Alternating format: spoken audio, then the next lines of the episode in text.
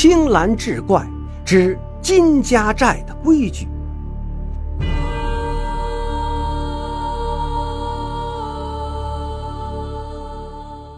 话说早年间，赣南有个金家寨，城高墙厚，防守森严。二郎山上的土匪多次攻打寨子，却固若金汤。土匪渐渐也不去啃这块硬骨头了。金家寨经过多年修养，早已富得流油。最近，二郎山大当家的周黑豹又盯上了金家寨。这一天，周黑豹找来军士白半墨和二当家胡彪商量此事。胡彪一听，眼睛瞪得像铜铃：“大当家的，您要攻打金家寨，以前不知折过多少兄弟，您不记得了？”周黑豹说：“现在生意越来越差。”前段时间抢了几个寨子，挖地三尺都没有搜到什么值钱的货。再这样下去，弟兄们就要喝西北风了。如果能拿下金家寨，就是十年不开张，也照样吃香喝辣。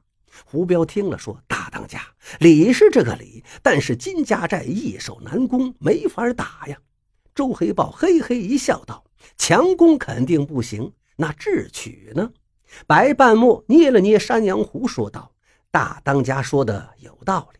金家寨太平了几十年，现在防守肯定也松懈了。我们只要计划的好，就不怕没机会。”第二天，周黑豹亲自下山去摸情况。他乔装成一个货郎，来到金家寨。这金家寨城高三丈，墙厚五尺，整个寨子只有一扇铁门可以进出。寨门一关，就像铜墙铁壁一般。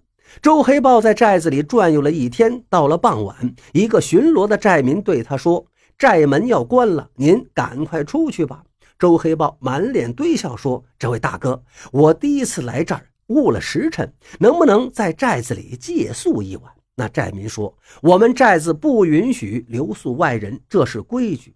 寨子外面有专门的客房，您可以去那儿过一夜。”周黑豹只好出了寨子，找到客房，里面虽然简陋，但干净整洁。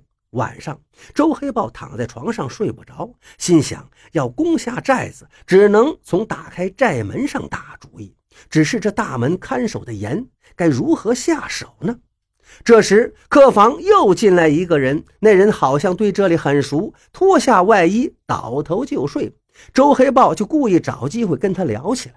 那人说自己叫金四，是金家寨的人，因为走亲戚回来晚了，就只能在这里睡一晚，明天再进寨。周黑豹就奇怪了，问：“你是寨子里的人，不会喊开寨门吗？”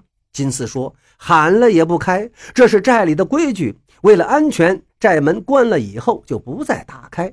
错过了进寨时间，就得在客房住一宿。全寨的人都一样，连我们金寨主也不例外。”周黑豹问道：“这么说，晚上没有一个人能进寨？”金四摇摇头：“那倒也不是，只有一个人不用在这客房里睡，可以随时喊开寨门。”周黑豹好奇地问。那人是谁？比寨主还重要？金四得意地说：“这你就不懂了。在我们寨子，私塾先生是有特殊照顾的。”周黑豹心里一动，起来在货担里拿出半袋烟丝，递给金四兄弟：“反正睡不着，你就跟我讲讲这是怎么回事吧。”金四看见烟丝来了精神，他盘着腿坐起来说。金家寨建寨以来，上至寨主，下至寨民，都非常敬重先生，所以我们寨子里人才辈出，百年兴盛。寨子里有专门的规定，不能让先生在外面睡。先生什么时候回寨，都要打开寨门。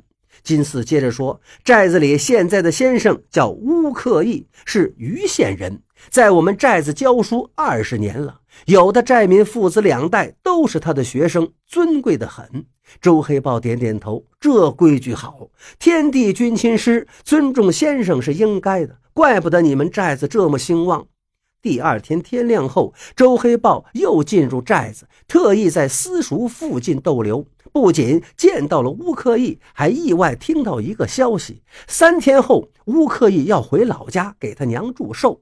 周黑豹高兴的赶紧回山商议，他已经有了对策。那就是挟持乌克义，逼他骗开寨门，趁机杀进寨子。白半墨沉思良久，觉得这计划虽好，但是有风险。乌克义一介书生，老迈胆小，万一到时他紧张害怕，露出了破绽，会坏了大事再说弟兄们对寨子的情况不熟悉，贸然夜战，恐怕会吃亏。周黑豹想了想，觉得也有道理，就问白半墨有何妙计。白半墨说：“劫了乌克义，让他写一封书信给金家寨，说自己突患重病，不能回寨，推荐我去接任先生一职。等我摸清寨子的情况后再动手。”周黑豹高兴地说：“还是军师想得周到，军师肚子里的墨水绝不比乌克义少，肯定马到成功。”三天后，乌克义果然赶回老家。周黑豹派人一直跟踪着他，等乌克义返程时，就把他劫上了山。乌克义一开始不愿配合，周黑豹威胁要杀他全家。乌克义无奈之下，只好答应。乌克义提笔写信，写到一半时停下来，问白半墨：“你既然要去寨子，得有个名字，你看取什么名字好？”白半墨反问道：“反正都是假名，还有什么讲究吗？”乌克一道：“这事儿来的突然，我推荐的人肯定不会太远，你就化名乌克胜，说是我的堂弟，这样更容易让金寨主相信。”周黑豹和白半墨一听，觉得有道理。点头同意，推荐信写好了。白半墨反复看了几遍，觉得没有问题，又详细的问了寨子里的有关情况。见和周黑豹了解的差不多，就放下心来。白半墨来到金家寨，见到金寨主，有了乌克义的推荐信，金寨主深信不疑，热情款待，安排白半墨接替先生一职。白半墨不愧是二郎山的军师，肚子里真有墨水很快赢得了寨民的认可。寨民经常请他到家里做客，白半墨趁机掌握了很多情况。转眼中秋节要到了，寨子里也忙碌起来。金家寨的生意多，很多关系需要打点。每到年节，都会派人外出送礼。这一天，白半墨在镇上和周黑豹接上了头，说了寨子里的情况。周黑豹说：“这么说，寨子里最近防范差，又有不少青壮年外出，这是个机会呀！我们就在中秋节前动手。”白半墨摇摇头说：“，不行。”越是逢年过节，寨子里防范越严。晚上不仅会增加看守，而且金寨主也会亲自带队。周黑豹问：“那要等到什么时候？”白半墨说：“九月十八动手，那时佳节已过，守卫也会恢复到平时的样。我查过了，那天晚上守门的两个寨民都有小孩在私塾念书，是骗开寨门的好机会。”不过那两个寨民可是有点功夫，必须快速制服。周黑豹说：“这好办，到时我和胡彪亲自上，保证不误事儿。”白半墨点点头，又交给周黑豹一张图：“这是我画的金家寨的地形图，让弟兄们好好熟悉熟悉。”到了九月十八那天，白半墨借故出了寨子，与周黑豹接头商量最后的事宜。到了深夜，周黑豹和胡彪假装扶着白半墨来到寨门前，喊道：“开门！吴先生喝酒醉了，我们把他送回来，快开门！”守门的寨民在城墙上探头一看，马上招呼同伴：“是吴先生回来了，快开门！”铁门打开，周黑豹和胡彪扶着白半墨走进门楼，忽然从身上拔出尖刀，刺向那两个寨民。那两个人好像有所防备，闪身就躲开了。这时，从门背后跳出几个人影，棍棒刀叉一齐挥舞。周黑豹和胡彪猝不及防，很快被打倒在地。与此同时，大门迅速就关上了。